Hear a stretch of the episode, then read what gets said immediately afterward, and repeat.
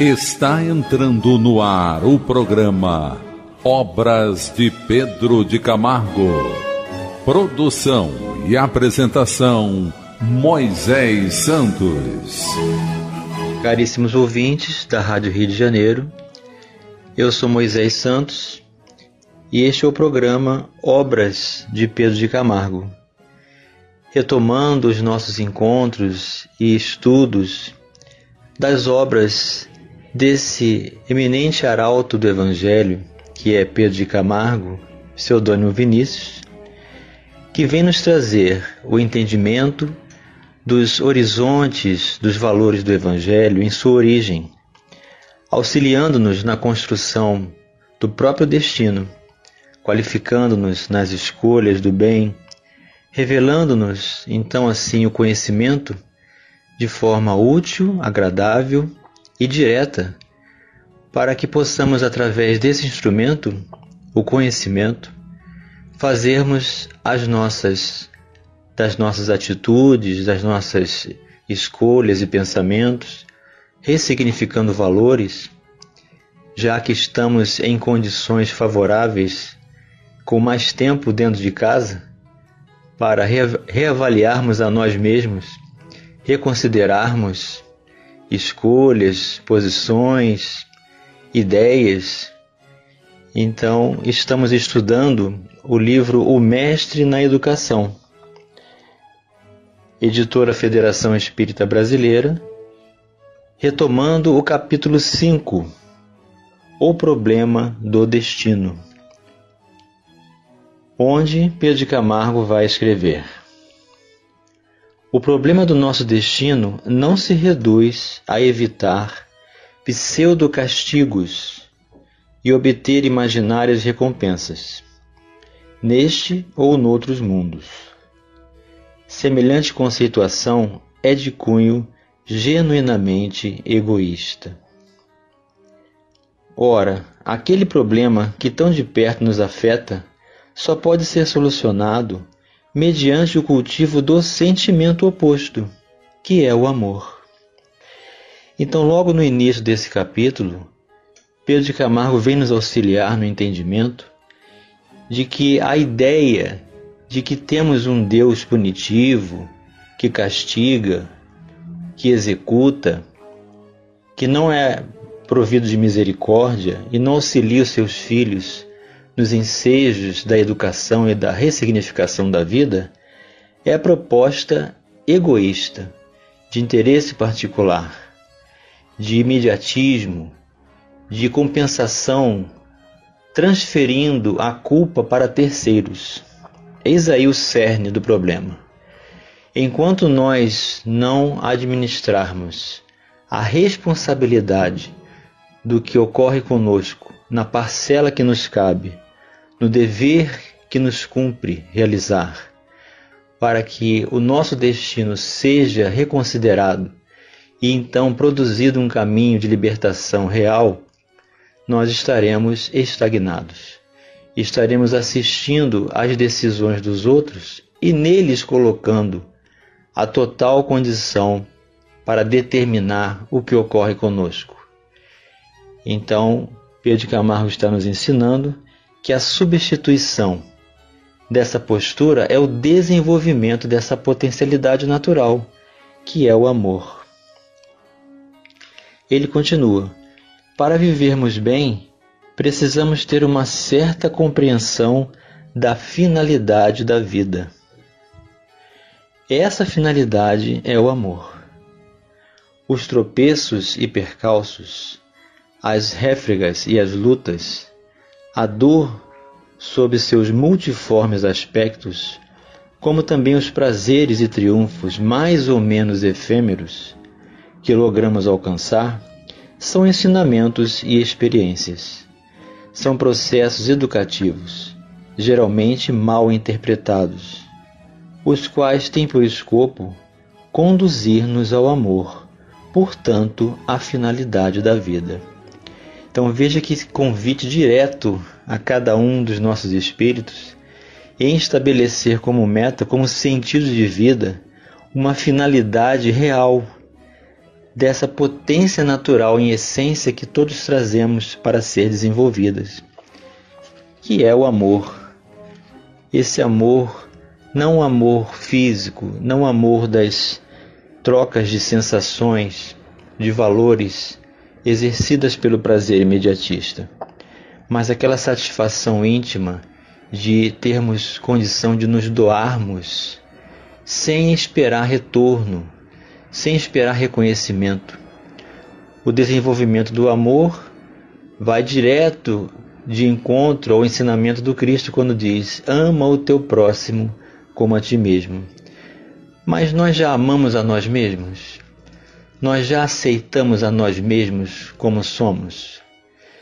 Já desconstruímos essa condição de que fomos feitos por um destino fictício do qual não temos como alterá-lo? Meu caro ouvinte, nós somos artífices do próprio destino. Nós somos os construtores da vida. E estabelecendo uma meta, estabelecendo uma finalidade, nós construímos uma estrada nova, de novos recursos. Então, essa finalidade que é o amor é um sentido de vida que vai nos dar a condição de nos estimularmos para realmente vivermos em função de uma proposta real e não uma proposta fundamentada em ilusões, como o mundo pode nos oferecer quando ele fala desses efêmeros prazeres que buscamos incessantemente, que calculamos em função de uma obrigatoriedade nós tiramos o propósito natural da nossa essência e vivemos desta aparência.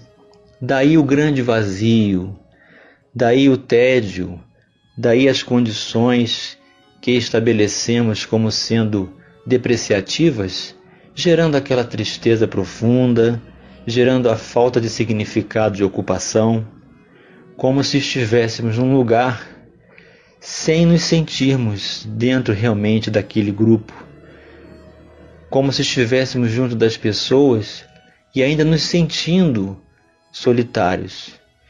Então, para que haja efetiva condição natural do exercício do bem, é preciso nos encontrarmos no lugar de servir. Somente nos dispondo a servir é que vamos colocar em prática, em ação, esses potenciais naturais. Enquanto aguardarmos ser servidos, não vamos sentir essa possibilidade. Então, muito importante nós buscarmos essa finalidade da vida que é o amor. Ele continua: o porquê da vida é o amor, e o porquê do amor é Deus. A vida leva ao amor, e o amor conduz a Deus. Essa trajetória chama-se evolução. Evolução é renovação. A parte individual que nela tomamos denomina-se educação, ou melhor, autoeducação. Veja que parágrafo de alta profundidade que Pedro Camargo vem nos convidar a pensar do porquê da vida Quantos de nós perguntamos: por que viver? Por que ele está aqui na Terra? Por que vivenciar essas adversidades? Por que nos encontramos nessas condições das intempéries, das transformações da matéria? Por que vivemos ainda aguardando do mundo uma resposta e uma consideração maior sem a nossa parcela de contribuição? E ele vem explicar que toda essa razão fundamenta-se no propósito do desenvolvimento desta potencialidade, que é o amor. E sabemos que Jesus exemplificou integralmente essa potencialidade, porque amou-nos a todos e nos ama. Deu a sua própria vida, entregou-se na cruz para demonstrar a potencialidade do perdão permitiu-se as leis humanas para dar oportunidade do quanto que cada um de nós ainda vive em função dessa proposta egoísta, estreita de viver na matéria, exclusivamente buscando os próprios interesses.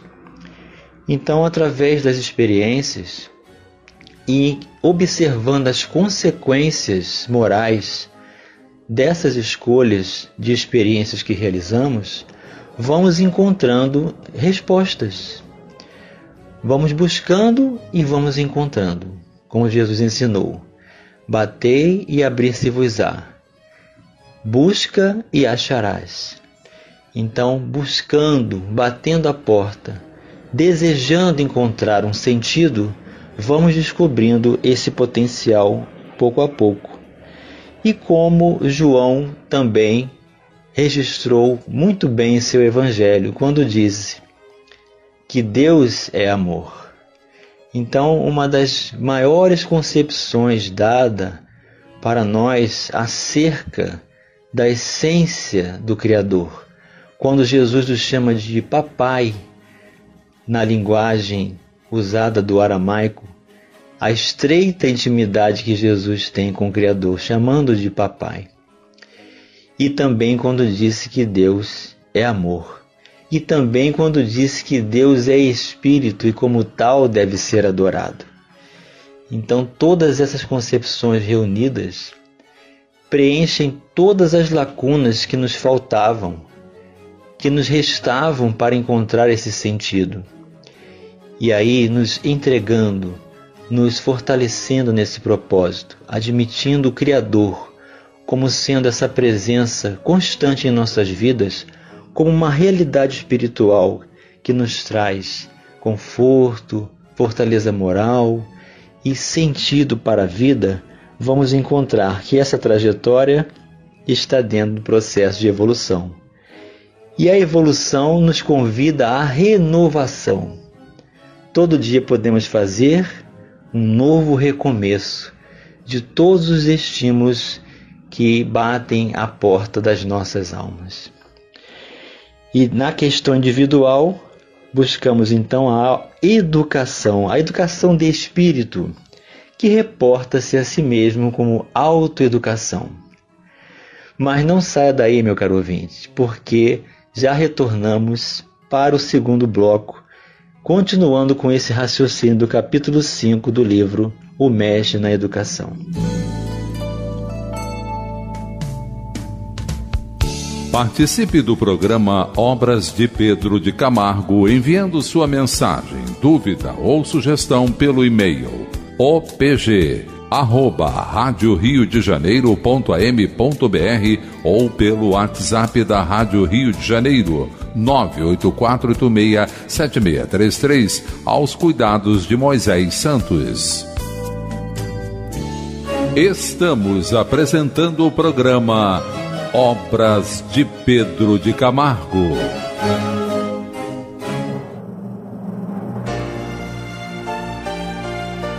Diretrizes Libertadoras.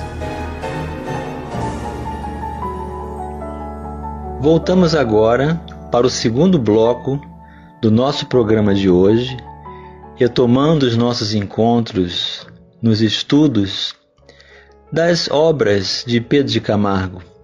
Estamos estudando o livro O Mestre na Educação, editora Federação Espírita Brasileira. Pedro de Camargo, no seu capítulo 5, abordando o problema do destino, vem nos convidar aos recursos naturais da finalidade da vida, do sentido e do porquê de viver, de estabelecer dentro de nós mesmos os estímulos que nos faltam para a completude, para a plenitude do espírito, ativando os potenciais naturais que todos trazemos como os recursos da imagem e semelhança de Deus, que é o amor. Então, ele afirma que Deus é amor, e o amor é o porquê da vida, e portanto sua finalidade. E continua uma vez descoberto esse objeto, o destino vai se cumprindo, desde então, conscientemente. E nós, longe de embaraçarmos o seu curso natural, como ora só é acontecer, dar-lhe-emos todo o nosso apoio, a fim de que o mesmo se consuma na eternidade do tempo e na infinidade universal. Então, uma vez que nós atentamos para essa condição natural de que somos portadores, buscamos então uma atitude consciente. Veja como é importante a nossa escolha, o nosso movimento, o nosso interesse, a nossa atitude em conscientemente fazer essa escolha. Isso é uma atitude consciente. Não é porque alguém nos disse, não é porque precisamos de um líder para apontar diretrizes ou dizer para nós o que é certo, o que é errado, o que é verdade, o que é mentira, o que é condição favorável ou desfavorável. Nós mesmos, conscientemente, buscando a Deus diretamente, com o concurso do nosso mentor espiritual, nós faremos essa distinção entre o bem e o mal, entre a verdade e a mentira. Não precisamos combater a mentira em ninguém, mas sim cumprir a verdade que nós concebemos conscientemente. Esse é o dever cristão, de desenvolver os valores que nos cabem buscando intensamente viver a verdade primeiramente em nós mesmos. Essa verdade tem o tamanho do entendimento dos horizontes que a concebermos. Nós só seremos cobrados da própria consciência as consequências e atitudes que realizamos dos nossos próprios valores concebidos pela própria consciência. Então não precisamos nos culpar porque ainda temos esse ou aquele ponto de ignorância, porque isso não vai causar nenhum prejuízo às emoções, aos valores espirituais e, portanto, à condição de saúde mental. Mas daquilo que nós concebemos e sabemos e entendemos por verdade despertada, isto sim nós temos um compromisso perante a nós mesmos. Daí a consciência ter esse papel de escolha de libertação. Não foi porque alguém nos disse, não foi porque alguém disse se é verdade ou não, mas porque nós aceitamos de coração, aceitamos de entendimento e, portanto, essa atitude consciente desse curso natural. E assim nos apoiamos em nós mesmos e nessa fortaleza moral que é a dinâmica do amor divino escoando pelas veias espirituais, trazendo as vibrações naturais da substância do amor divino, daquela palavra que é o alimento do espírito. Como Jesus disse que nem só de pão vive o homem, mas de toda a palavra de Deus. Buscando então na eternidade do tempo a consequência natural da infinidade universal. E ele conclui no capítulo: esclarecido assim o senso da vida, teremos desvendado o mistério do destino, encontrando a seu turno a desejada felicidade. Então, todos nós podemos realizar essa felicidade relativa na Terra, meu caro ouvinte, buscando então valores e nos libertando através de diretrizes libertadores. Quando vamos buscar no Livro dos Espíritos a questão 177, para chegar à perfeição e à suprema felicidade, destino final de todos os homens, tem o espírito que passar pela fieira de todos os mundos existentes no universo? Pergunta de Allan Kardec, questão 177 do Livro dos Espíritos. Se nós temos que passar por todas as moradas que existem no universo para alcançar a felicidade suprema. E os espíritos respondem que não, porquanto muitos são os mundos correspondentes a cada grau da respectiva escala, e o espírito saindo de um deles, nenhuma coisa nova aprenderia nos outros do mesmo grau. E ele faz a pergunta 177A: Como se explica então a pluralidade dos, de suas existências em um mesmo globo? Eles respondem: os espíritos mensageiros celestes sob a égide de Jesus. De cada vez poderá ocupar posição diferente das anteriores, e nessas diversas posições se lhe deparam outras tantas ocasiões de adquirir experiência. Então é assim, meu caro ouvinte. Vamos voltar quantas vezes forem necessárias para esse orbe terrestre. O número de pessoas que estão desencarnando atualmente são muitas, em função dessa condição, dessa nova doença que está chegando para nós, que está nos proporcionando libertação para muitos. Não significa que esses espíritos estejam sendo degradados ou relegados a outros orbes podem ser realmente que tenham a oportunidade só de ressignificar seus valores e com um sentimento novo, com uma nova visão de valores, retornar com uma experiência nova, porque temos a oportunidade de dar agora à experiência um novo olhar, o que realmente é valoroso, o que realmente importa em nossas vidas, senão o amor, a tolerância, a convivência com respeito, a oportunidade de servirmos, de nos doarmos, de conviver bem, de respeitarmos a própria organização física, as nossas próprias vidas, o grande significado que ela representa.